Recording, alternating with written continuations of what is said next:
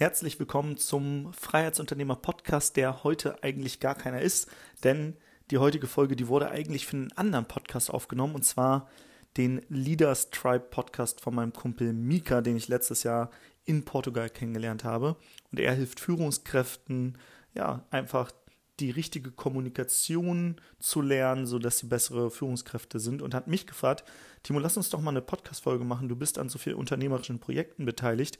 Wie führst du neun Unternehmungen eigentlich ohne auszubrennen, ohne ins Burnout zu gehen? Und ich kann dir schon mal so viel vorwegnehmen. Die Antwort wird einfach sein, ich führe keins der Unternehmen. Ich habe zwar Beteiligung und ich bin in einigen Projekten als Berater drin, bin aber nicht die Führungskraft. Wir werden dennoch viel über das Thema Führung sprechen, was ich auch in der Vergangenheit viel falsch gemacht habe und du wirst eine Menge mitnehmen. Von daher wünsche ich dir jetzt ganz viel Spaß mit dieser Kooperation zwischen dem Freiheitsunternehmer Podcast und den Leaders Tribe Podcast von meinem Kumpel Mika und jetzt Podcast ab. Woo! Willkommen zum Leaders Tribe Podcast und heute haben wir einen sehr besonderen Gast, eine kurze Vorgeschichte. Portugal, Lusch, ähm, es war circa Oktober, November, digitale Nomadenkonferenz Workation und wir haben eine Mastermind. Und mir wird von allen gesagt, Timo Eckhart, Freiheitsunternehmer-Podcast, den musst du dir unbedingt anhören. Ich habe noch nie von, von gehört. Und dann habe ich den Podcast gecheckt und nur ein paar Monate später ist Timo hier heute beim Leaders Tribe Podcast als Gast. Willkommen, Timo. So werden Träume wahr. Ah, sehr schön, dass du da bist. Ich freue mich, da zu sein. Ja, ich erinnere mich auch. Ich glaube, das erste Mal haben wir uns in einem Restaurant kennengelernt, weil wir uns ähm, gemeinsam mit Sascha Müller und noch zwei anderen Freunden getroffen haben und äh, haben dann viel über Business gesprochen und sind danach tatsächlich noch in der Bar und hatten einen richtig geilen Abend. Ich würde sagen, es war einer der legendärsten Abenden in 2022. Also es war sehr, sehr, hat sehr viel Spaß gemacht mit euch. Es ist mir eine Ehre, das zu hören, auf jeden Fall. Also vor allem unsere Kicker-Spiele waren äh, legendär, das kann man schon behaupten. Top. Ja. Ähm, ja, dann lassen wir unsere Zuhörer nicht ganz lange auf das Thema warten. Äh, ich habe dich eingeladen, weil ich, man munkelt, dass du neun Firmen führst. Und äh, wenn man deinem, dein Instagram folgt, hat man einen Eindruck, dass du ein sehr ausgeglichenes und glückliches Leben führst. Klar sind Social Media immer nur, da sieht man nur eine Seite der Münze. Ähm, aber ja, da habe ich Timo gefragt, hey, wie machst du das, wenn du neun Unternehmen hast? Ich habe eins, maximal eins gleichzeitig geführt und das war schon anstrengend. Wie machst du das gleichzeitig mit neun? Und das passt auch sehr gut zum Thema Leadership, weil sehr viele Führungskräfte, sehr viele Leader haben diese Challenge, weil sie sehr viele Aufgaben haben, sehr viele Priorities. Es ist sehr schwer zu priorisieren, zu delegieren. Und meistens haben Leader nur eine Sache, die sie führen. Du hast gleichzeitig neun. Uh, da gibt es natürlich auch ein paar Tricks, uh, darüber wirst du gleich berichten. Aber es ist super, dass du deine, deine Erfahrung mit uns teilen wirst. Uh, ja, erzähl erstmal, wie es überhaupt möglich ist, dass du neun Firmen gleichzeitig leitest. So viele Stunden hat man eigentlich gar nicht am Tag als normaler Mensch. Ja. Ja, ja, wir hatten ja im Vorgespräch kurz gesagt, was könnte ein geiler Titel sein? Und wer meinen Podcast kennt, der weiß, es sind immer so scammy Headlines. So. und, und dann hatten wir so aus Spaß gesagt, so führst du neun Unternehmen ohne auszubrennen. Bam, bam, bam. Also so eine richtige Online-Marketer-Headline. Die Antwort ist sehr leicht. Ich führe keine neuen Unternehmen, sondern ich bin ähm, beteiligt an, an unterschiedlichen Unternehmungen. Ähm, das sind insgesamt fünf GmbHs, eine sechste kommt dieses Jahr dazu und dann noch weitere ähm, drei Projekte, wo es über ja, so eine Joint Venture Partnerschaft nennt man das dann über so, ich sag mal, Verträge geregelt ist. Das heißt, ich bin an neun unternehmerischen Projekten beteiligt. Zwei davon habe ich selbst aufgebaut und genau habe verschiedene GmbH-Anteile und, äh, Anteile und so eine Holdingstruktur in Deutschland und mir war es immer wichtig, dass ich sehr viel Zeit im Leben habe. Also Zeit ist so einer meiner höchsten Werte, weil ich weiß, durch Todesfälle in der Familie und so weiter, dass das Leben auch einfach von heute auf morgen vorbei sein kann. Und ich wollte nie derjenige sein, der irgendwie seine Zeit vergeudet und ausbrennt. Deswegen habe ich immer geschaut, dass ich Dinge tue, die mir langfristig mehr Zeit bringen, auch wenn es kurzfristig vielleicht doch mal bedeutet, dass man auch mal hart arbeiten muss. Und mh, hm, das Spannende ist, wir sind ja jetzt in, in einem Führungspodcast, wo es um, um das Thema Führung geht. Ich bin keine gute Führungskraft. Das, so viel kann man schon mal dazu sagen. Also ich kann euch sehr viele Negativbeispiele mitgeben, was man nicht machen sollte oder was bei mir schief lief, weil wir hatten auch mal unser erstes Unternehmen, was Sascha und ich mit jeweils 100 Euro Startkapital gegründet haben. Also mit 200 Euro haben wir damals eine UG, das ist so eine Mini-GmbH, gegründet. Und wir sind dann gewachsen und haben dann auf einmal so ein Projekt gehabt, wo uns auch viele so Freiwillige unterstützt haben und waren auf einmal 15, 16 Leute im Team. Und es ist komplett uns um die Ohren geflogen, weil ich keine Ahnung von Führung hatte. Ich, also zumindest Online-Remote-Führung. Offline habe ich damals Team- und Führungskräftetrainings angeboten. Da ging es so vor allem, wie kommuniziert man, ne, so ein paar Modelle, die man so, ein paar ältere Modelle, die man so aus der Psychologie kennt, der Friedemann-Schutz von Thun, das Vier-Ohren-Modell und Werte und ähm, Myers-Briggs Indicator, also diese 16 Personality-Typen ähm, und, und generell Schnittstellenproblematiken. Und ich habe auch eine Coaching-Ausbildung damals gemacht, eine systemische Coaching-Ausbildung. Das heißt, ich habe mich immer mit dem Thema Coaching beschäftigt. Und ich glaube, als Führungskraft ist es auch gut, wenn du Coaching-Tools in der Hand hast. Das heißt, hm, ich würde sagen, ein paar Dinge kann ich ganz gut in dem Bereich, aber ich habe auch sehr viele Fehler gemacht und äh, würde jetzt nicht sagen, dass man, dass, dass ich ein Paradebeispiel für Führung bist, bin. Aber um vielleicht auf, den, auf die, die Headline zurückzukommen, wie führt man neun Unternehmen ohne auszubrennen, indem du keins führst?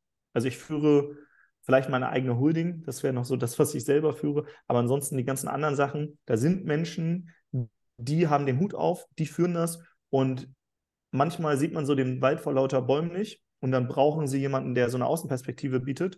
Und das bin dann unter anderem ich oder mein Businesspartner, ähm, die dann von draußen drauf gucken auf dieses System und dann ähm, ja, Impulse mitgeben, vor allem zum Thema generell Unternehmertum, Marketing, Sales, wie macht man den Kunden zufrieden, weil wir selber diese Reise gegangen sind und zwei Firmen selbst aufgebaut haben. Also wir, wir sind jetzt nicht die Unternehmensberater, die nie selber ein Unternehmen aufgebaut haben, sondern mhm. zwei haben wir selber aufgebaut, auch erfolgreich. Es sind beides siebenstellige Projekte geworden. Mm, aber, aber ich würde nicht sagen, dass ich eine gute Führungskraft bin, aber ich habe selber mal eine gute Führungskraft gehabt und kenne auch schlechte Führungskräfte. Deswegen, ähm, ja, Negativbeispiele von mir selbst und von anderen kann ich mitgeben und Positivbeispiele von guten Führungskräften, aber das bin leider nicht ich. Ja, dazu, was, was du gerade gesagt hast, du führst die erfolgreich, indem du die nicht führst. Und es gibt ja diesen populären Spruch, die, die perfekte Führungskraft ist die, die überflüssig ist in ihrem eigenen Unternehmen. Mm. Dass man sich überflüssig macht und das macht die gute Führung aus, weil es ist relativ leicht oder sagen wir nicht ganz kompliziert, ein Unternehmen zu führen, in dem du micromanagst, in dem du jeden kleinsten Prozess irgendwie unter Kontrolle hast. Das mhm. ist zwar nicht angenehm für die Leute, die du führst, wenn du so ein krasser Micromanager bist, aber es ist relativ leicht. Aber was schwierig ist, ist ein Unternehmen aufzubauen, in dem du wirklich drei Monate lang Vacation machen kannst und es funktioniert trotzdem. Das ist ja Unternehmertum, ne? Du, du sagst ja auch immer in deinem Podcast, so Selbstständigkeit ist selbst und ständig, ständig selbst Sachen machen und Unternehmertum ist, wenn dein Geld für dich arbeitet oder wenn deine Leute für dich arbeiten, du eigentlich die ganze Zeit Vacation machen kannst, theoretisch. Ähm, gib uns ein paar Impulse mit auf dem Weg, wie also was ist deine Rolle in diesem Unternehmen? Du hast es so gleich leicht angekratzt an der Oberfläche, aber was ist deine Rolle in diesen Unternehmen, die du nicht führst? Wie bringst du Mehrwert rein und wie funktioniert das mhm. überhaupt, dass, dass sie ohne dich funktionieren? Mhm. Vielleicht erstmal, dieses Jahr werden wir ein Unternehmen gründen und da wird meine Rolle sein, ich gebe Geld rein und lasse komplett los und habe eigentlich nichts anderes damit zu tun. Entweder vermehrt sich das oder gar nicht. Da bin ich dann klassischer Investor. Bei den meisten, wo wir jetzt aber gerade drin sind, ist es so, dass ich in einer Beratungsfunktion noch drin bin. Das heißt, einmal die Woche, Dienstag, das ist immer mein Diensttag, also da habe ich Dienst.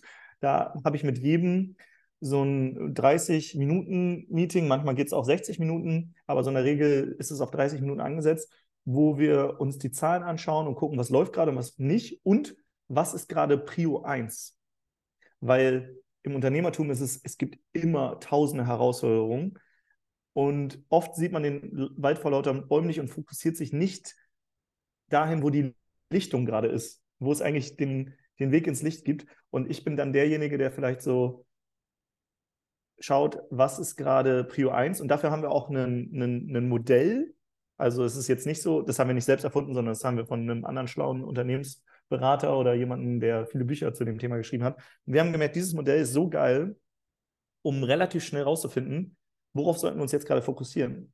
Weil es gibt zum Beispiel ein Beispiel. Du startest gerade ein Unternehmen und du baust voll die krassen Strukturen auf und sonst was, aber du hast noch nichts verkauft. Dann hast du kein Unternehmen, weil ein Unternehmen lebt davon, dass es Umsatz macht, Mitarbeiter bezahlen kann, dich selbst bezahlen kann und so weiter. Das heißt, Umsatz ist immer das, was vor Strukturen kommen muss. Und so gibt es bestimmte Reihenfolgen, die man beachten muss. Und auf jeden äh, dieser Level, also zum Beispiel auf dem Umsatzlevel, gibt es dann auch noch Unterlevel. Ähm, und wir haben da einfach ein Modell, das kennt auch jeder, der mit uns zusammenarbeitet. Und dieses Modell nutzen wir, um so eine gemeinsame Sprache zu sprechen. Das gleiche haben wir mit einem anderen Modell. Jedes Unternehmen besteht aus vier Bereichen. Marketing, Vertrieb, Delivery und Cash und Collect, also das Einsammeln von Geld. Das heißt, jeder, der mit uns zusammenarbeitet, weiß, dass er für jeden dieser Bereiche Zahlen haben sollte. Zum Beispiel im Marketing, wie viele Interessenten habe ich diese Woche gewonnen? Wie im Vertrieb, wie viele Kunden habe ich gewonnen? Wie, viel, wie viele Verkaufsgespräche habe ich geführt? Oder wie viele ähm, Anbahnungsgespräche habe ich geführt? Im dritten Bereich ist Kundenzufriedenheit auf einer Skala von 1 bis 10. Wie hoch ist gerade die Kundenzufriedenheit bei dir? Gibt es irgendwo vielleicht jemand, der unzufrieden ist? Und ähm, im letzten Bereich, wie ist gerade dein abgeschlossenes Auftragsvolumen? Aber wie ist auch dein Cashflow? Wir haben zum Beispiel in einer unserer Firmen tatsächlich gerade ein größeres Cashflow-Problem. Wir haben letzten Monat den erfolgreichsten Monat überhaupt gemacht. Also ein, ein richtig guter sechsstelliger Betrag, abgeschlossenes Auftragsvolumen. Durch einen Kontowechsel hat aber irgendwas mit unserer Amex, mit unserer Kreditkarte nicht funktioniert, sodass die jetzt sagen, euer Kreditlimit, ähm, das ist jetzt erstmal geblockt. Das heißt, wir kommen gerade in Cashflow-Problematiken rein, die wir durch andere Lösungen lösen werden. Aber auch da immer einen Überblick zu haben, was wurde abgeschlossen, was ist, was wird ab, ähm, was, was fließt dir real zu? Weil nur weil du was abgeschlossen hast, kann, fließt dir das nicht sofort zu, weil da ist vielleicht ein Zahlungsanbieter dazwischen, der so einen Sicherheitseinbehalt hat von vier Wochen und dir das erst nach vier Wochen gibt oder bestimmte Kunden zahlen nur in Raten. Da musst du gucken, okay, gibt es vielleicht andere Modelle, wenn sie über PayPal zahlen, dass sie, dass PayPal dir das Geld so, sofort gibt, aber ähm, der, der Kunde das in Raten zahlen kann über PayPal, also eine Art Finanzierungsmodell für den Kunden. Das heißt, auf jeden dieser Bereiche haben wir dann auch KPIs. Und was wir auch immer machen, mit unseren Menschen, mit, mit unseren Kooperationspartnern, mit denen wir zusammenarbeiten, wir machen Code of Honor. Das heißt, wie sieht für dich eine erfolgreiche Zusammenarbeit aus und wie sieht das für mich aus? Zum Beispiel bei uns ist eine Sache immer lösungsorientiert sein. Nicht in den Jammermodus gehen, weil wenn man jammert und den Kopf in den Sand steckt, davon verändert man nichts. Wenn man mal jammert, dann gibt es die Regel maximal zwei Minuten, dann in den Lösungsmodus. Hm, Selbstverantwortung, Ownership. Wer hat den Hut auf für welches Thema? Hm, und so besprechen wir, was, ist, was bedeutet Ownership für mich, was bedeutet Ownership für dich. Das heißt, wir nutzen Code of Honor, wir nutzen dieses Modell aus diesen äh, vier Bereichen, wo jeder, wo es bestimmte KPIs gibt, die wir uns anschauen können. Wir nutzen dieses Prio 1 Modell und noch viele andere. Also ich bin sehr, sehr äh, gut in Frameworks und Sascha auch. Und diese Frameworks geben so eine Art Rahmen und jeder, der mit uns zusammenarbeitet, kennt die wichtigsten Frameworks. Und auch für jeder dieser Teilbereiche gibt es wieder Unterframeworks. Also für einen Marketingbereich gibt es natürlich nochmal tausend Unterframeworks im Marketing. Das heißt, ich würde mich so als vielleicht Berater und Coach sehen. An manchen Stellen bin ich Berater, weil ich da behaupte, wir haben die Erfahrung gemacht und wissen, wie es funktioniert und wir geben dir jetzt die Abkürzung mit, mach es einfach so, wie wir dir das jetzt vorschlagen und vertraue mir, dass es funktioniert. Und wenn derjenige aber sagt, nee, ich will es anders probieren, sage ich trotzdem, okay, probier es anders, aber meiner Erfahrung nach wirst du damit auf die Fresse fliegen, aber probier's. Probier's. Also auch da loszulassen und ähm, dann aber auch für den Vertrieb wieder Frameworks, ne? also Skripte, die wir mitgeben, Settings-Skripte, ähm, Skripte für die Online-Sales-Beratung. Das heißt, wenn jemand online verkauft, dass er dafür auch, also dieses Beraten oder Schulen, Lehren, aber gleichzeitig auch coachen und dann eher ähm, beim Coaching geht es dann eher darum, dass ich nicht die Lösung mitbringe, sondern dann gehe ich davon aus, dass die Lösung schon dem anderen ist. Und dann, oder es eine Mindset-Blockade gerade gibt und ich vielleicht durch Fragen denjenigen zu der Selbsterkenntnis bringe, dass er diese Mindset-Blockaden selber herausfindet. Weil ich kann jetzt jemandem sagen, ey, du hast eine Mindset-Blockade, dann sagt er, ja, danke, aber ist nicht gelöst. Wenn ich aber durch Fragen denjenigen dazu bringe, dass er selbst erkennt, ach krass, darüber habe ich noch gar nicht nachgedacht. Da habe ich einen Blindspot. Und das ist mir jetzt letztens gerade passiert, weil ich ein Beachvolleyball-Camp mitgemacht habe. Am Strand hier in Lusch und Lagos mit meinem Kumpel gewinnen wir gegen jeden. Auf einmal waren wir in so einem Pro-Level-Camp, äh, wo wir jedes Spiel verloren haben. Und ich wurde ganz doll auf meine Blind Blindspots hingewiesen. Und auch das ist Coaching, ähm, liebevoll auf die, auf die Blindspots hinzuweisen und auch zu sagen, es ist okay, dass man jetzt gerade noch einen Blindspot hat. Aber das heißt ja nicht, dass man den verändern kann. Das heißt, ähm, ja, meine Rolle ist, dass ich berate, coache, Frameworks mit reinbringe, mein Know-how, aber mich aus der Führung komplett rausnehme. Das heißt, ich habe eigentlich immer nur zu demjenigen Kontakt, der den Hut auf hat und der hat dann, der spricht dann mit dem anderen Team, wo er dann wieder in derselben Rolle ist oder sie, wie ich, das Team coachen, führen. Und muss aber sagen, dass ich ein richtig krasser Mikromanager war. Da können wir später gleich noch reingehen, aber das vielleicht erstmal so als übergeordnetes. Jetzt hast du, habe ich dir ganz viel hingeworfen jetzt können wir in die Themen reingehen, auf die du Lust hast. Sehr cool. Ja, das ist sehr spannend, was ich, was ich mit rausgenommen habe. Auf jeden Fall Klarheit.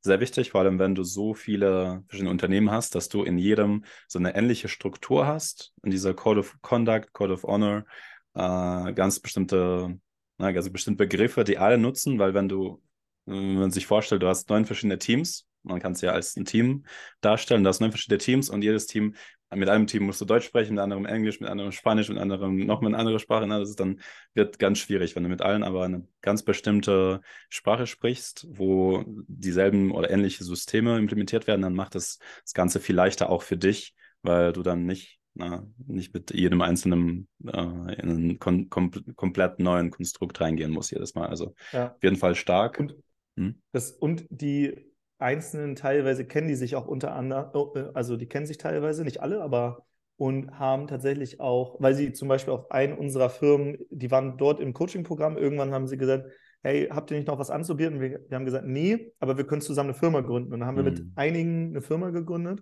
und die meisten haben ein ähnliches Geschäftsmodell. Es gibt ein, zwei Geschäftsmodelle, eins von uns und das, was wir neu gründen und noch eine Agentur, die weicht ein bisschen davon ab, aber in der Regel haben alle ein Online-Coaching-Business, mhm. nur in unterschiedlichen Nischen. Und deswegen kann man der Pfanne, der für das eine Business funktioniert, den kann man fast copy und paste, nur mit, nur dass man die Inhalte austauscht, wieder auf ein anderen, anderes Business übertragen. Und deswegen gibt es auch so Skaleneffekte, dass ein Learning aus einem Projekt wieder in einem anderen Projekt dann funktioniert.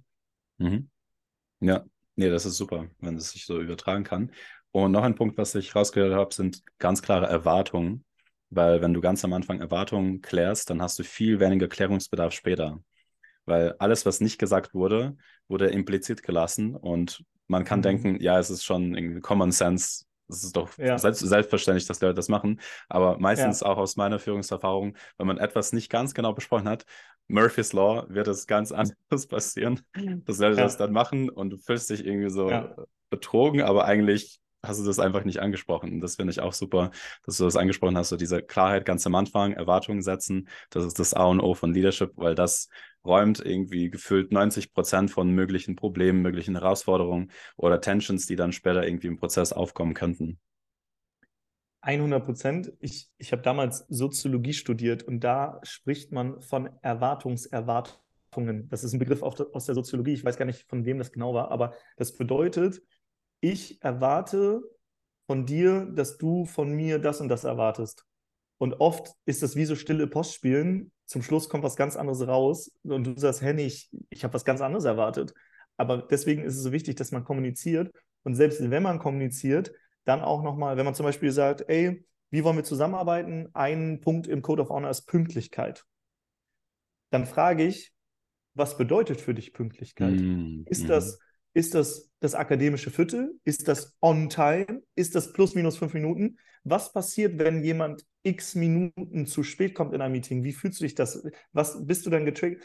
Wir sprechen dann wirklich so tief über diese Themen, weil ich zum Beispiel weiß, wir haben einen sehr strukturierten Menschen in einer Firma, bei dem ist Pünktlichkeit am besten eine Minute vorher. Bei wem anders ist es so, ja, wenn ich da mal zehn Minuten später komme, ist auch okay.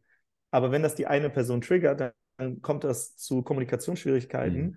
Und wenn aber jeder weiß, wie jeder tickt, dann kann man halt besser damit umgehen oder halt sogar ich sag mal, damit spielen und sagen, na, mal wieder zu spät gekommen. Und dann ist es aber so, jeder weiß, wie jeder tickt. Und dann ist es auch so ein bisschen äh, entspannter, als wenn man dann sagt, okay, ähm, oder man sagt, ey, wenn das nochmal vorkommt, dann äh, muss man irgendwie ein Gedicht für alle schreiben oder irgendwas Witziges machen oder so und macht ein bisschen Spiele da draus.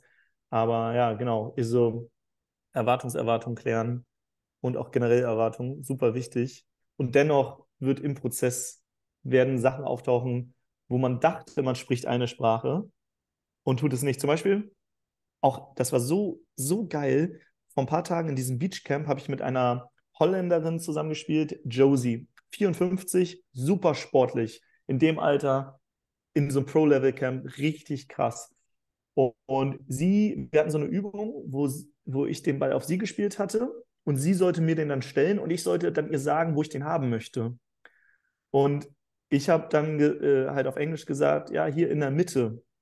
Und sie hat mir den in die Mitte vom Netz gespielt.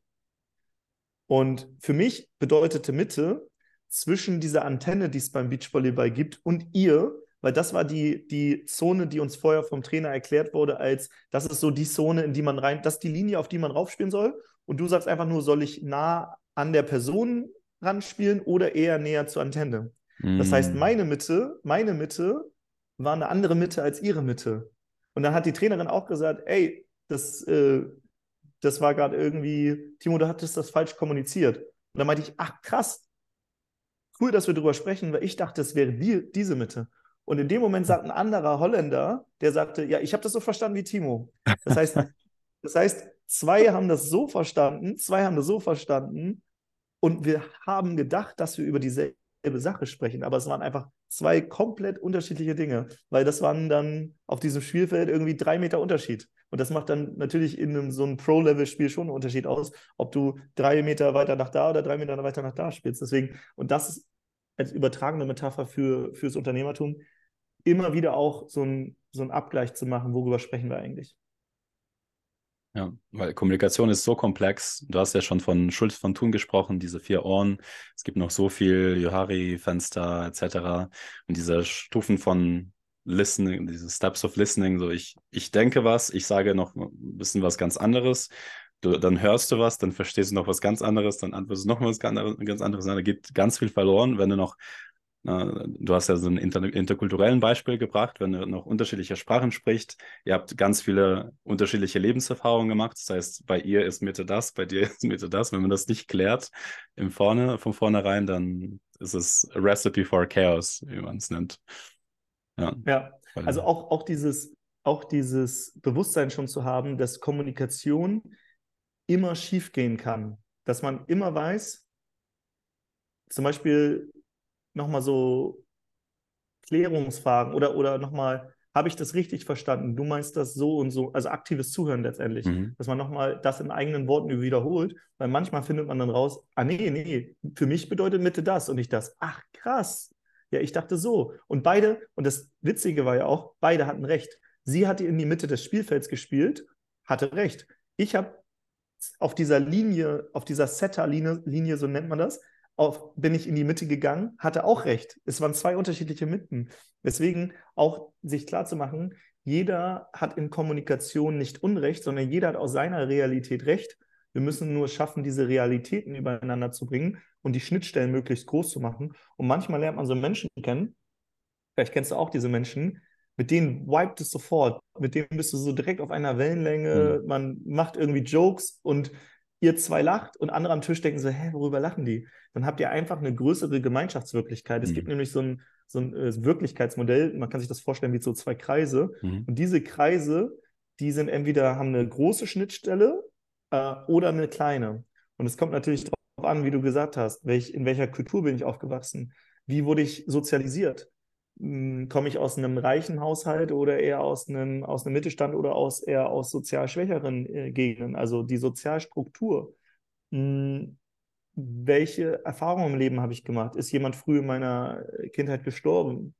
Habe ich eine Trennung durchlebt? Alles Mögliche. Menschen sind so komplexe Systeme. Und wenn jetzt zwei komplexe Systeme aufeinandertreffen, mhm. dann ist Kommunikation, dass es gut geht, eigentlich ein Wunder. Das heißt, eigentlich immer eher davon auszugehen, dass Kommunikation schiefgehen kann und dass man auch mit allem, was man tut, kommuniziert. Auch da vielleicht wieder, weil ich gerade aus diesem Beachvolleyball-Camp kam, die Trainerin, die hat das UK Olympia-Team damals trainiert, Denise, die ist mittlerweile auch in den 50ern. Und die hat gesagt, wenn irgendwas schief geht bei dir oder deinem Partner, eine kleine Mikromimik auf dem Spielfeld kann auf dem Top-Level-Niveau dafür sorgen, dass ihr verliert. Weil in dem Moment, wenn du zum Beispiel irgendwie so deine Augen rollst oder so, dein Partner hat gerade was falsch gemacht, dann kann es die Beziehungsebene zwischen euch stören. Und mhm. wenn das mhm. ein Mensch ist, der, dem die Beziehungsebene sehr wichtig ist und der nicht sagt, mir geht es jetzt hier um die Sache, wir wollen gewinnen, scheiß drauf, dann kann es sein, dass der jetzt in seinem Kopf so viele Gedankenstrudel hat, dass er nicht mal wieder zurück ins Spiel findet und ihr verliert dieses Spiel, obwohl ihr vielleicht das bessere Team eigentlich seid, auf, von den Skills her. Ja. Das heißt, sie hat auch gesagt, Mimik. Also einmal, wie ist meine Mimik, wie ist meine Gestik auf dem Körper, äh, auf der, also meine Körpersprache, was strahle ich mir gegen, selbst gegenüber aus? Es gibt ja diese Power-Posing so. Oder was strahle ich auch dem gegnerischen Team aus, wenn ich irgendwie wie so ein kleines Reh da auf dem Spielfeld rumhüpfe und alles fühlt sich so leicht an, obwohl wir gerade hier die krasseste Sonne haben und äh, die anderen richtig am Schwitzen sind, dann denken die auch, krass, wie kann der noch so da so easy das nehmen? Vielleicht geht es dir inhaltlich genauso wie die, dem, aber psychologisch sagst du, mhm. ey, ich, ich strahle hier Leichtigkeit aus und bei mir ist alles mhm. cool. Und dadurch hast du auch wieder einen psychologischen Trigger auf die andere Seite. Gleichzeitig, wie kommunizierst du mit deinem Partner? Was ist für dich Mitte? Was ist für ihn Mitte? Habt ihr dafür davor gesprochen? Code of Honor, zum Beispiel, ich bin jemand im Spiel, ich bin wettbewerbsorientiert und ich liebe knallhartes Feedback. Du kannst mir sagen, Timo, das war scheiße. Du kannst richtig zu mir sagen, Timo, das war scheiße, ich liebe das. Richtig hart in die Fresse. Wer anderes, wenn du das zu jemandem anderes so, so sagst, den, der, der würde vielleicht sagen, ey Timo, wie sprichst du mit mir? So. Deswegen auch auch Feedback-Kultur. Welche Art von Feedback wünschst du dir in der Firma? Zum Beispiel, wir sind sehr direkt und sehr knallhart und sehr raus, nicht durch die Blume. Und wenn du das als Standard etablierst, dann ist das so eine Art Feedback-Kultur. Wenn du das aber nicht hast, dann kann es sein, dass man eher so durch die Blume spricht und dann wieder viel falsch verstanden wird. Deswegen, ähm, ey, Kommunikation, Führung, Führung ist Kommunikation. Ich liebe das Thema und du merkst schon, ich ähm, könnte da Stunden drüber sprechen. Das, äh, das merke ich auf jeden Fall. Und das, dem stimme ich zu, weil was macht man sonst als Führungskraft? Du kommunizierst ganz viel und je nachdem, wie du kommunizierst, fühlen sich Menschen gut oder schlecht danach. Und eine Art, wie du schon gesagt hast, ein, eine Person wird ein sehr knallhartes Feedback mögen, die andere wird es krass abschrecken und sie wird das Unternehmen vielleicht verlassen. Also Kommunikation, auch bedürfnisorientierte Kommunikation und personalisierte, individualisierte Kommunikation, mega wichtig. Und das kommt ja auch mit Empathie zusammen. Du analysierst andere Menschen, du liest ab, was, was Menschen wichtig ist und wie Menschen auf verschiedene Sachen reagieren. Und wie du auch schon gesagt hast, das na äh, nachzufragen, was ist dir wichtig oder ähm, welches, wie möchtest du eigentlich Feedback erhalten? In welcher Form? Wie soll das formuliert werden, damit du das am besten wahrnehmen kannst? Das sind schon Fragen, die dich als Führungskraft zehn Kilometer nach vorne bringen im Vergleich zu Führungskräften, die das nicht machen. Also super wichtig, vor allem wenn du so viele Firmen führst, hast du keine Zeit auf irgendwie 20 interpersonal Conflicts, die du dann irgendwie lösen musst. Also dafür hast du gar kein, nicht genug emotionale Energie. Deswegen muss da alles strukturiert und klar sein. Äh, richtig gutes Beispiel. Äh, was ich fragen wollte, das, äh, das wird sehr spannend sein für die Zuhörerinnen. Äh, vielleicht in ein, zwei Sätzen alle deine Unternehmen ganz kurz oder vielleicht, äh, je nachdem, ob das geheime Information ist, ob, man das, ob man das teilen darf. Äh, worum geht es so in allen von? Ich weiß, es gibt ein Pilates-Studio, ja. richtig? Nee, äh, also ein äh, Pilates-Business oder ist es? Ah, okay. Genau, die Kooperation mit Caro, die haben wir nicht mehr. Also wir sind noch befreundet, aber wir sind nicht mehr bei ihr beteiligt. Okay. Und ähm, erstmal, das sind nicht meine Unternehmen, sondern ich habe über äh, meine Holding-Anteile an diesen Unternehmen und teilweise sind das aber nicht die Mehrheitsanteile. Das heißt, mhm. ähm, wenn jemand jetzt uns an dem Business beteiligt, dann hat die Person in der Regel den Hauptanteil und wir haben ein Stück vom Kuchen und unser Job ist, dieses Stück vom Kuchen oder den gesamten Kuchen größer zu machen, so dass die Person in, der, in Summe mehr hätte, als wenn sie alleine arbeitet wir bekommen aber dafür, dass wir unsere Erfahrung mit reingeben und diese Außenperspektive ähm, ein Stück vom Kuchen ab. Und das ist halt für mich so ein geiles Konzept, weil anstatt dass jemand mich jetzt bezahlt, so wie das viel im Coaching-Business ist, mhm. ähm, werde ich nur erfolgsbasiert bezahlt. Das heißt, wenn ich scheiß Ratschläge, Ratschläge gebe und die Firma nicht so viel Umsatz macht, dann äh, trage ich auch das Risiko mit. Mhm. Und wenn, die, wenn ich aber geile Ratschläge gebe und die Firma wächst, dann äh, kriege ich ein größeres Stück vom Kuchen ab. Das heißt, es ist so eine Win-Win-Win-Situation, weil alle sind interessiert, dass das Ding wächst. Und mhm. ich bin nicht so der typische Coach, der sagt, ähm, du zahlst jetzt bei mir und ähm, äh, im besten Case funktioniert es nicht so gut, sodass du länger bei mir Kunde bleibst. Mhm. Sondern bei uns ist es so, am besten bleiben wir lange zusammen in der Kooperation und solange alle profitieren, cool. Und ähm, wie gesagt, es gibt auch Kooperationen, die jetzt nicht mehr da sind und dann kann man trotzdem befreundet miteinander bleiben. Das ist auch alles cool. Und manche, manche Kooperationen gehen vielleicht auch nicht so cool auseinander. Ähm, ja, also in der Regel hatten wir aber fast eigentlich immer gute, gute, äh, ja, ein gutes Ende quasi mit allen. Äh, mit den einen ist man dann mehr noch befreundet und mit den anderen hat man weniger zu tun. Aber in der Regel ist es eine Lifetime, deswegen auch irgendwann gründen wir immer mit den Menschen Firmen zusammen und dann ist es wie so eine Business-Ehe. Man ist wie verheiratet auf dieser Business-Ehe, äh, auf dieser Business-Ebene, genau. Aber zu deiner Frage, welche Businesses sind das? Das sind einmal das Freiheitspaket. Das, ähm, das ist ein, man kann sich das vorstellen wie so ein Netflix-Zugang zu ganz vielen Online-Ressourcen, Online-Kurse, E-Books ähm, im Weiterbildungsbereich. Und jeder anstatt dass da Filme sind, sind da Online-Kurse von Experten. Zum Beispiel bist du dieses Jahr ja auch ähm, wahrscheinlich mit am Start mit einem Kurs zum Thema Führung. Das heißt, man loggt sich ein und sieht zum Beispiel deinen Kurs und wenn man sagt, ach, Führung ist gerade ein Thema, dann mache ich den Kurs von Mika. Oder da ist ein Thema zum, oder ist ein Kurs zum Thema Marketing, dann macht man den Kurs zum Thema Marketing. Oder das ist ein Kurs von Timo Heinz zum Thema Sales, dann macht man den Kurs zum Thema Sales. Oder mhm. ein Kurs zum Thema Copywriting. Also alles in diesem Bereich Online, Unternehmertum, ortsunabhängig arbeiten. Das ist das Freiheitspaket, das gibt es seit 2017 und das machen wir einmal im Jahr. Das ist so ein Launch-Projekt, wo wir einen gewissen Teil dann auch immer nach Uganda spenden, weil diese Bildung, die die Leute halten, da wollen wir einen Teil auch wieder zurückgeben. Genau, das ist ein Projekt. Das andere Projekt, das ist eine Vertrieblerausbildung. Das heißt, die Menschen, die online ähm, für andere Coaches die Verkaufsgespräche führen, ähm, die bilden wir aus, sodass Coaches, wenn die selber so viele Anfragen bekommen, dass sie sich gar nicht mehr auf ihre Kernkompetenz fokussieren können, dass sie sagen, ach, ich brauche jetzt jemanden, der die Verkaufsgespräche für mich macht, weil ich habe keine Zeit mehr. Dann geben die die Verkaufsgespräche an die Vertriebler ab und die Vertriebler wurden bei uns geschult, wie man ein Verkaufsgespräch aufbaut, wie man authentisch verkauft und nicht so schleimisch, eklig, wie so diese typischen jungen Anzugträger, die irgendwie nur so Druckverkauf machen, sondern mhm. wir haben so einen anderen Ansatz.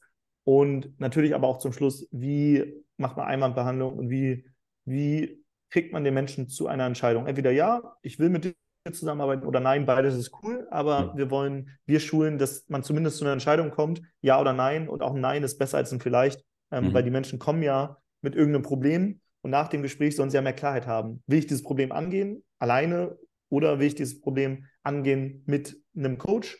Oder vielleicht ist das Problem jetzt auch gar nicht mehr so wichtig, deswegen will ich es gar nicht angehen. Also das ist der, die andere Sache.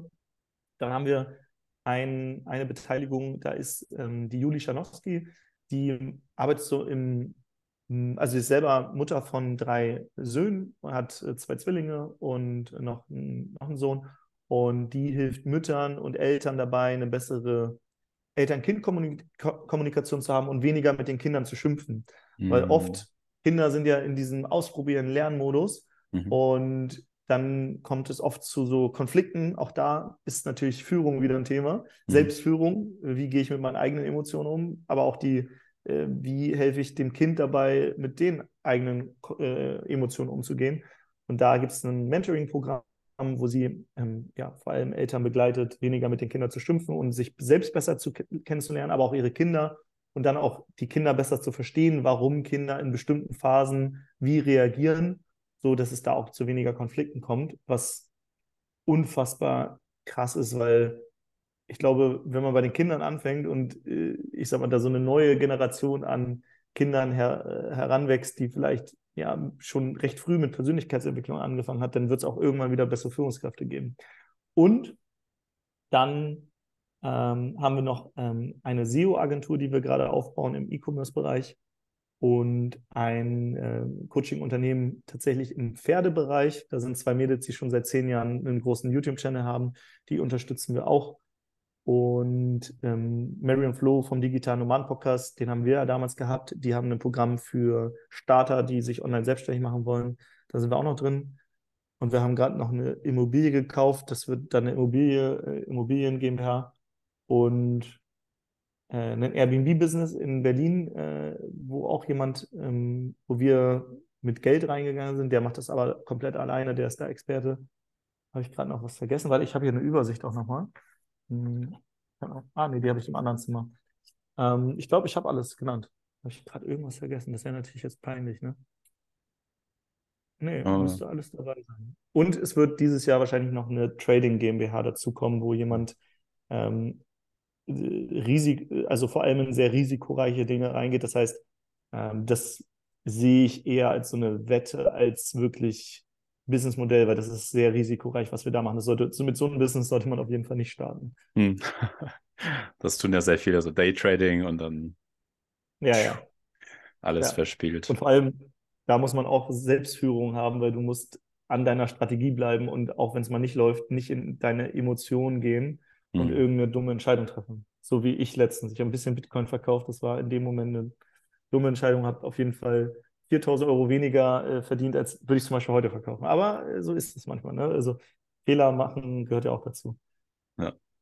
Ich bin ja jetzt gerade bei so einer Workation hier in Georgien und ich habe Leute gefragt oder Leuten gesagt, hey, ich spreche heute mit einem Unternehmen, der Unternehmer, der neuen Firmen mitleitet und was für Fragen hättet ihr denn? Und eine Frage fand ich auch sehr spannend.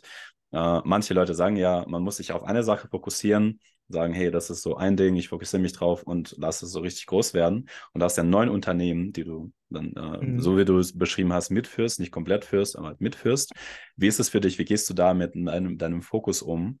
Äh, mhm. Pareto Principle, andere Prinzipien, wie ist es für dich dann an neun verschiedenen Sachen gleichzeitig irgendwie beteiligt, mhm. äh, beteiligt zu sein? Mhm.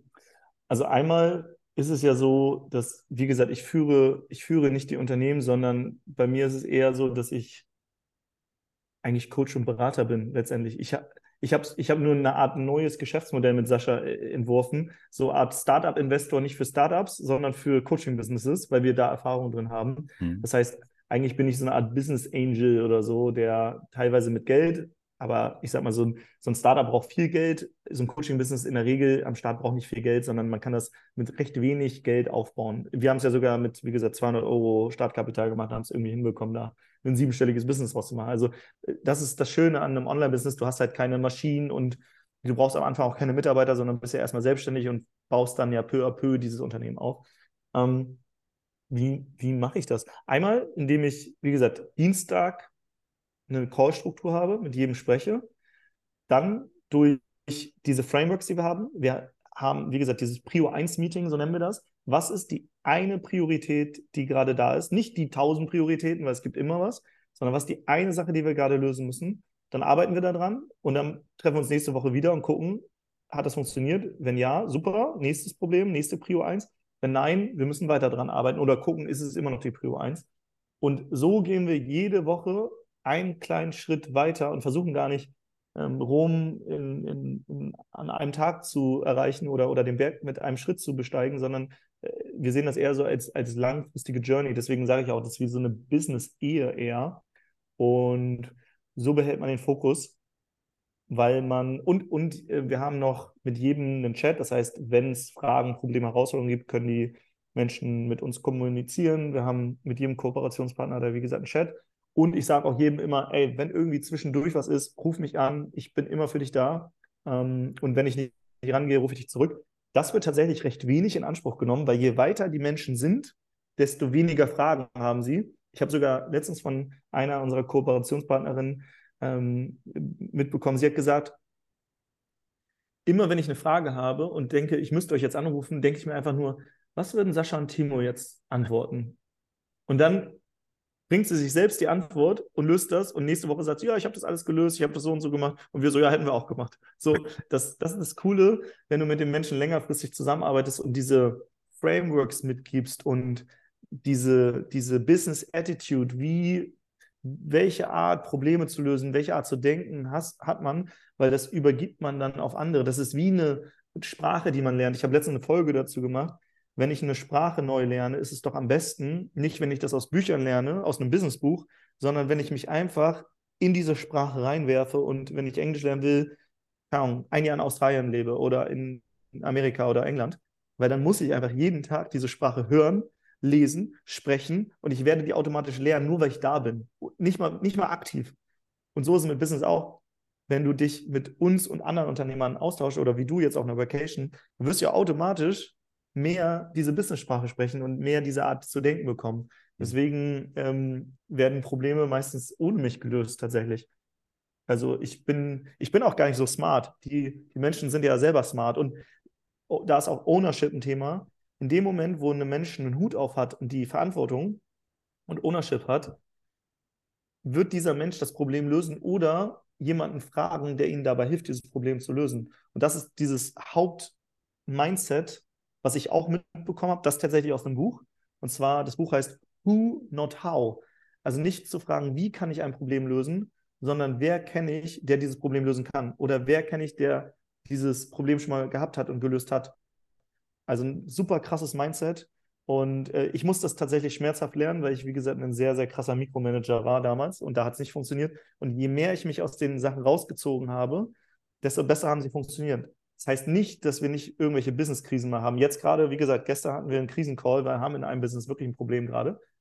Aber dann auch diese Selbstwirksamkeit zu haben und zu sagen, hey, wir haben jetzt ein Problem, kriegen wir schon gelöst, alles cool. Also auch bei uns läuft nicht alles gut. Hm. Ja, das ist super, ein super Mindset. Who, not how. Weil the who kann dir how mitgeben, aber auf das how kannst du vielleicht gar nicht kommen, weil deine Gedanken sind ja auch irgendwie limitiert auf deine eigene Erfahrung aus der Vergangenheit. Etwas, was ja. du selbst erlebt hast, gelesen oder gelernt. Ähm, sehr spannend. Lass uns nochmal zurück auf den Titel von unserem heutigen Podcast kommen, Burnout. Hattest du mal Burnout? Jetzt mal eine direkte Frage. Irgendwann im Leben. Mhm. Ich glaube, ich hatte mal Bore-out. Wo, wobei war das? Wo ist es passiert? War es im Job oder? Mhm. Ich überlege gerade, ob ich wirklich Burnout mal hatte. Mhm. Also so richtig Burnout hatte ich nie. Ich mhm. überlege gerade, aber ich, ich glaube, es gab mal eine Phase, da habe ich zu Sascha gesagt, ah, ich habe jetzt gerade keinen Bock mehr und so. Und das war, glaube ich, eine sehr arbeitsintensive Phase. Und da war ich so ein bisschen so, hm. also ich glaube, ich hatte mal so erste Anzeichen von Entschöpfungssymptomen. Und da ist es aber auch gut, dass äh, Sascha und ich uns gegenseitig immer sehr gut spiegeln und sagen, ey, mach einfach mal eine Pause. Das heißt, Burnout hatte ich nie. Aber tatsächlich Bore-out, in dem Moment, wo wir uns aus allen möglichen rausgezogen haben und, und ich dann wirklich nur noch Dienstag eigentlich so diesen Hauptarbeitstag habe, auch wenn, ich, wenn ich an den anderen Tagen angerufen werden kann, werde ich es halt kaum. Das heißt, du bist jetzt sechs Tage die Woche arbeitslos. Und ich weiß nicht, ob jemand schon mal arbeitslos war. Man, es kann sein, dass man in so eine Art Trott reinkommt, in so einen, ähm, ja, was mache ich eigentlich heute? Bei dir die Arbeit, die dir sonst sehr viel Routine gegeben hat, die ist nicht mehr da. Das mhm. heißt, du musst dir jetzt selber wieder Routinen aufbauen und du musst dir einen neuen Lebenssinn äh, haben, weil Arbeit ist für viele Menschen so ein Lebenssinn, weil sie dadurch Geld verdienen und dann haben sie eine Bedeutung. Aber was ist denn, wenn du nicht mehr diesen Lebenssinn so sehr über deine Arbeit ziehen kannst? Was machst du denn deinen ganzen Leben, äh, langen mhm. Tag? Und äh, Geld kommt trotzdem, also ich habe mich gefühlt wie jemand, der eigentlich äh, ja wie Hartz IV bekommt, wahrscheinlich eine längere Zeit lang, nur dass mein Hartz IV sehr hoch war. Also ich habe trotzdem einen sehr, sehr guten Lebensstandard führen können. Aber ich hatte wirklich diesen, ich bin in so einen Trott reingekommen, der, ja, wo ich dann, ja, was mache ich denn heute? Oh. Und das Problem ist, zum Beispiel, ich spiele super gerne Beachvolleyball, aber in Hamburg alle meine Freunde, die hatten halt am Tag keine Zeit, um mit mir Beachvolleyball zu spielen. Wenn man das jetzt hört, denkt man, Alter, was für Luxusprobleme hat denn der Typ so? Und das stimmt, das sind alles Luxusprobleme, aber in dem Moment, wo man sie hat, denkt man trotzdem so, ach krass, ja, du bist halt in so einem, du bist in so einem, deswegen boah, du bist in so einer Lustlosigkeit, so ja, könnt ihr auch noch dies. Also die, die Option und deswegen Freiheitsunternehmen nehmen mal, ne, eine Freiheitsunternehmer-Podcast. Ich habe jetzt alle Optionen, aber dadurch bist du paralysiert, weil du zu viel analysierst, weil du zu viele Optionen hast. Und deswegen bist du wie so im Stillstand und fühlst dich so, als wenn du nicht mehr wachsen würdest obwohl außen die Unternehmen und so weiter wachsen und auch Umsatz wächst und so weiter, hast du das Gefühl, dass du persönlich gerade wie still stehst. Und dann mhm. habe ich das gelöst, indem ich mir zum Beispiel einen Englisch-Coach geholt habe. Ich habe gesagt, okay, ich will jetzt nicht mehr im Business wachsen, sondern ich will persönlich wieder wachsen. Mein Englisch ist immer noch nicht gut. ich, ich hole mir einen Englisch-Coach. Jetzt habe ich, ich hatte gerade heute zum Beispiel ein Coaching und gestern und vorgestern, also ich mache diese Woche zum Beispiel vier Stunden 1 zu 1 Englisch-Coaching gerade. Ich habe ähm, jetzt diesen Beachvolleyball, äh, dieses Beachvolleyball-Camp gemacht, wo ich meine Beachvolleyball-Skills äh, verbessern will. Ich ähm, lese mehr. Ähm, ich suche mir neue unternehmerische Projekte, wie zum Beispiel das Airbnb-Projekt, wo ich einfach als Investor mehr oder weniger drin bin. Ähm, überlege hier gerade, ob ich eine Immobilie oder so kaufe. Also ich fülle jetzt meinen Tag oder auch mit dem Freiheitsunternehmer-Podcast, damit verdiene ich kein Geld. Das ist ein Hobbyprojekt. Ähm, ich gebe mein Wissen weiter. Das heißt, ich fülle meinen Tag schon jetzt mittlerweile wieder.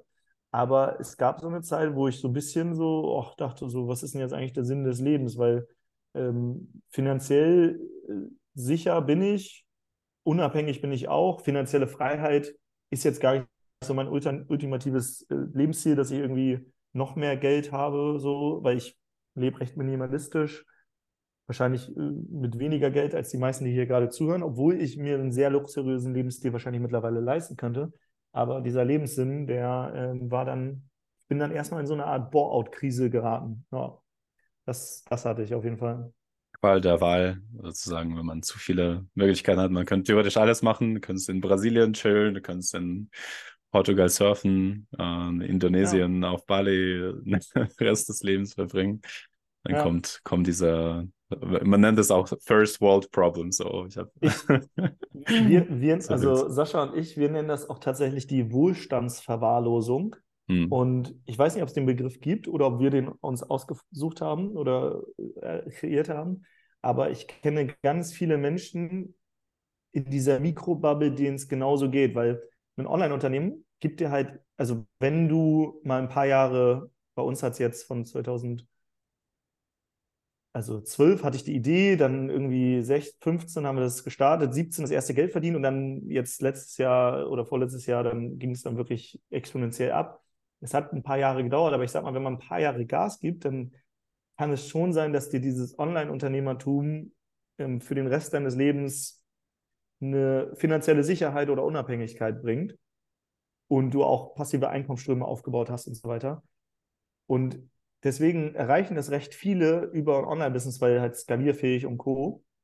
Und in dieser, in dieser, ähm, in dieser Nische gibt es dann ganz viele, die dann spirituell werden oder ähm, ja, weil sie halt in andere Lebenskrisen kommen und äh, mich nicht ausgenommen. So. Also äh, man beschäftigt sich da mit neuen Themen und in dieser Bubble verstehst du die anderen auf einmal, wenn du da reinkommst, warum Wohlstandsprobleme auch Probleme sind wenn du mich jetzt ein paar Jahre vorher äh, gefragt hättest, hätte ich gedacht, ey, ist doch super geil, ist doch nice, ey, kannst den ganzen Tag chillen, machen, was du willst.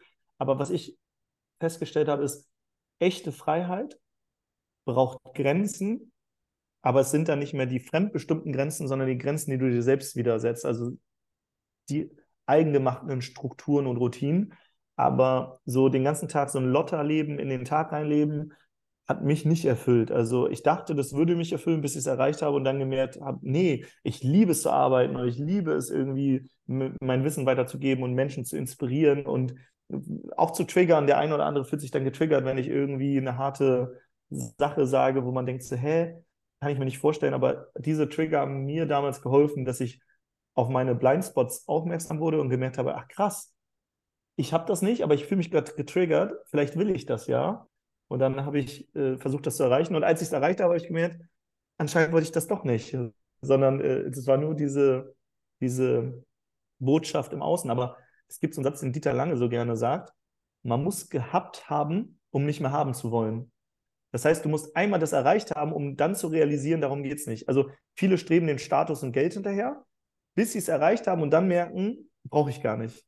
Und, und so ging es mir auch da ich aus einer einkommensschwachen Familie komme, wo Geld sehr, sehr knapp immer war, und ich habe damals, keine Ahnung, für 12 Euro Frischkäsehäppchen in einem Supermarkt verteilt, war es immer so der Traum, ach geil, viel Geld haben, von überall aus arbeiten können, vielleicht in irgendeiner Villa auf Bali oder in Portugal leben und, und diesen, diesen Digital Nomad Lifestyle.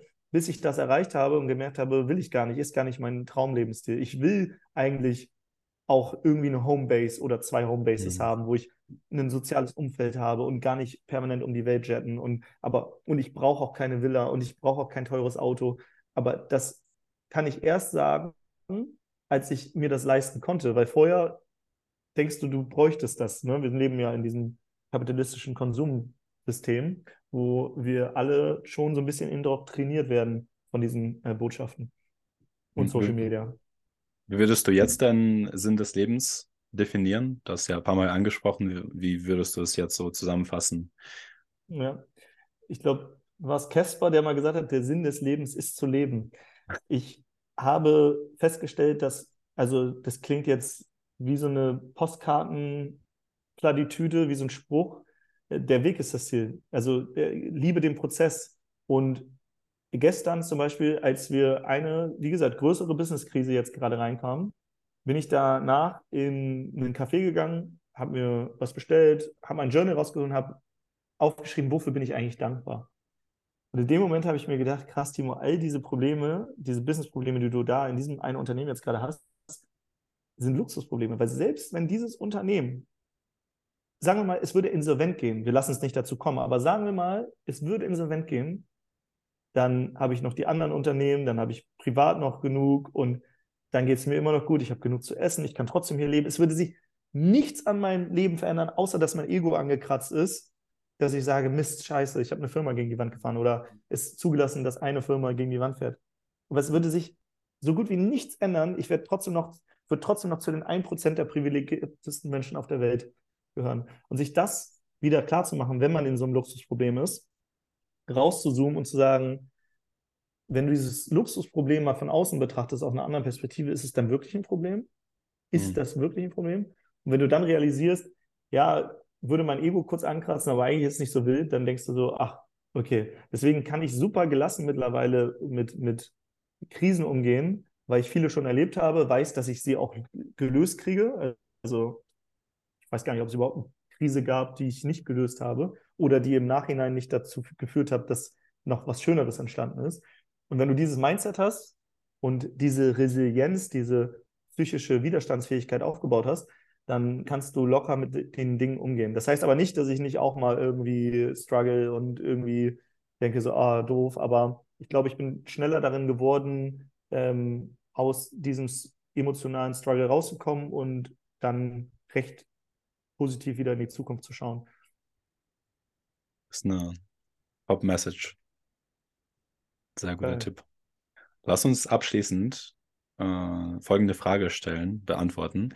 Welche Tipps würdest du Unternehmerinnen geben, die jetzt gerade am Anfang stehen oder na, der, der, Name vom, von der Podcast-Folge hat ja was mit Burnout zu tun. Was würdest du aus deiner Erfahrung, dass ja nicht nur selbst ähm, Erfahrungen gesammelt, sondern auch mit ganz vielen Unternehmerinnen gequatscht oder auch Millionären, Milliardären.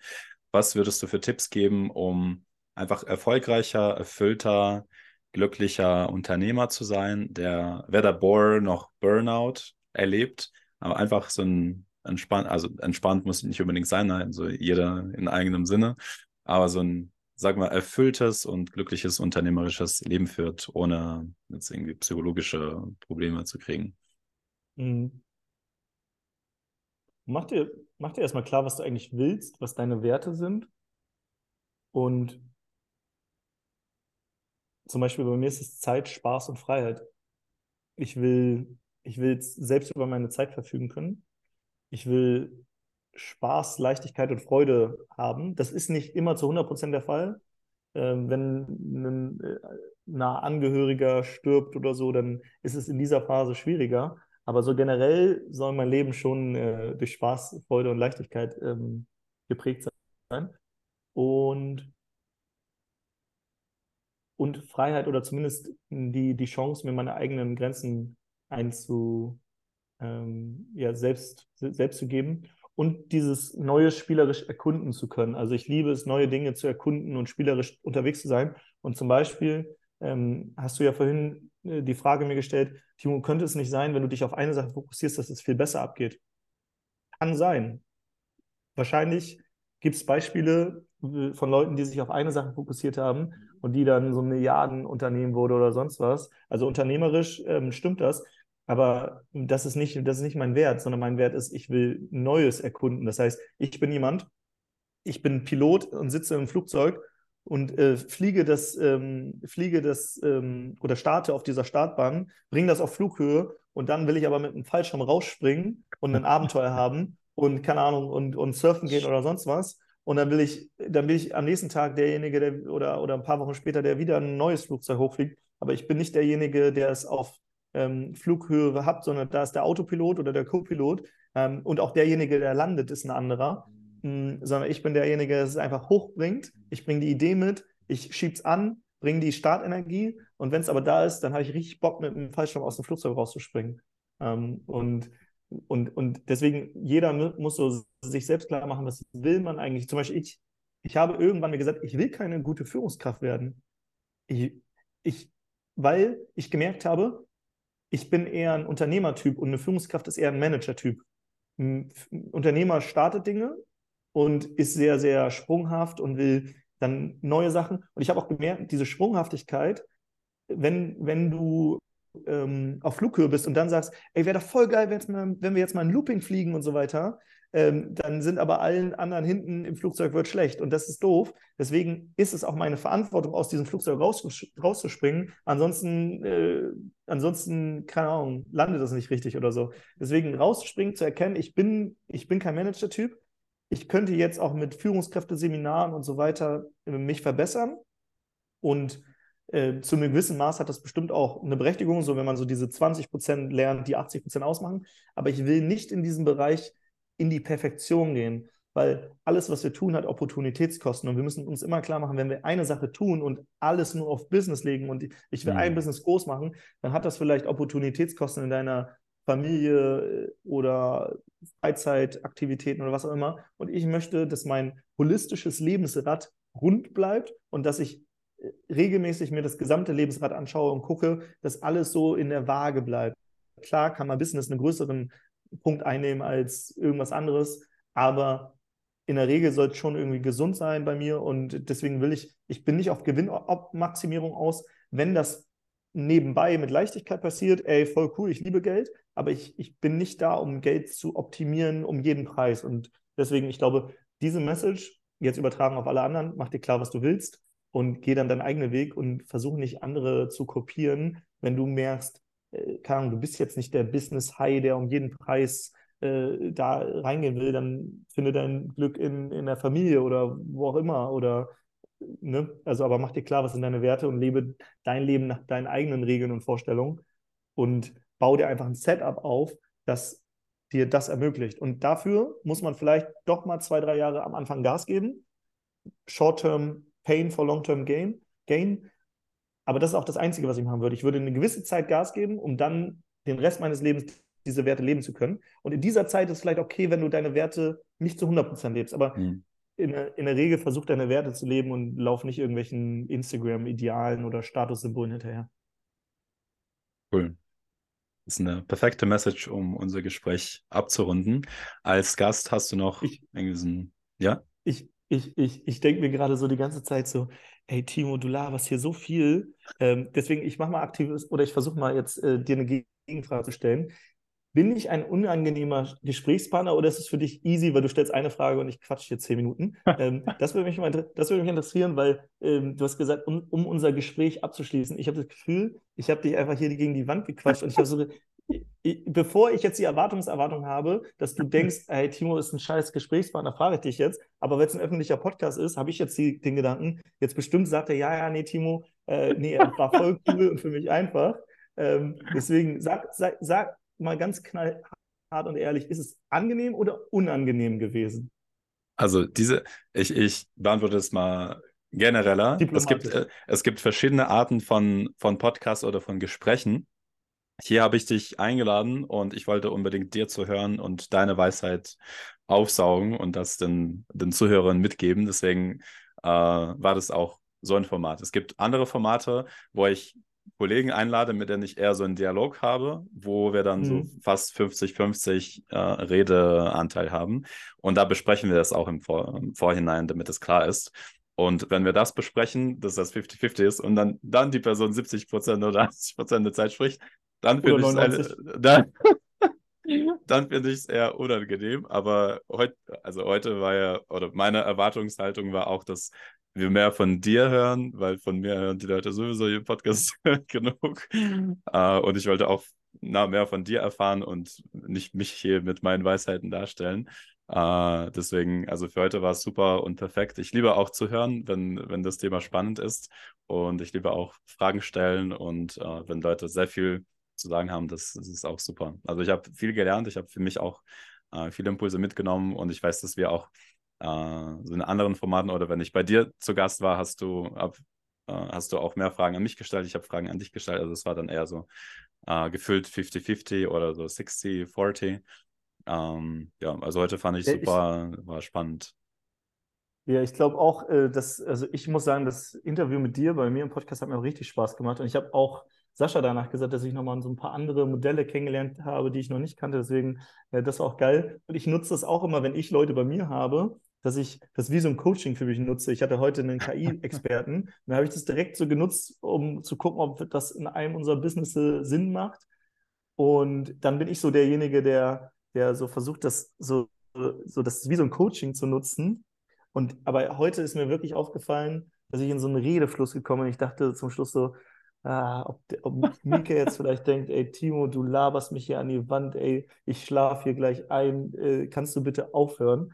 Äh, ich hoffe trotzdem, dass der eine oder andere hier Mehrwert mitgenommen hat. Und äh, genau, wer sich mit mir connecten will, kann das über Instagram machen. Einfach meinen Namen da eingeben mit einem Unterstrich zwischen Vor- und Nachnamen oder in den Freiheitsunternehmer-Podcast reinhören. Und ja, äh, ich hoffe, ich konnte hier ein bisschen was zum Thema Führung, auch wenn ich, wie gesagt, mich selbst nicht als so 100% Führungskraft sehe, äh, Danke, Timo, dass du da warst. Die Links packe ich auf jeden Fall nochmal in die Beschreibung. Es war, äh, hat echt Spaß gemacht, mit dir zu quatschen. Und ja, folgt Timo auf allen seinen Social Media, vor allem seinen Podcast, sehr empfehlenswert. Ich habe selbst schon bestimmt irgendwie 15, 20 Folgen gehört. Da gibt es noch viel mehr davon. äh, ja, super Empfehlung und danke, dass du da warst. Das, das musst du jetzt auch sagen, Mika. das stimmt auch tatsächlich so. Aber jetzt, jetzt mache ich Stopp. So.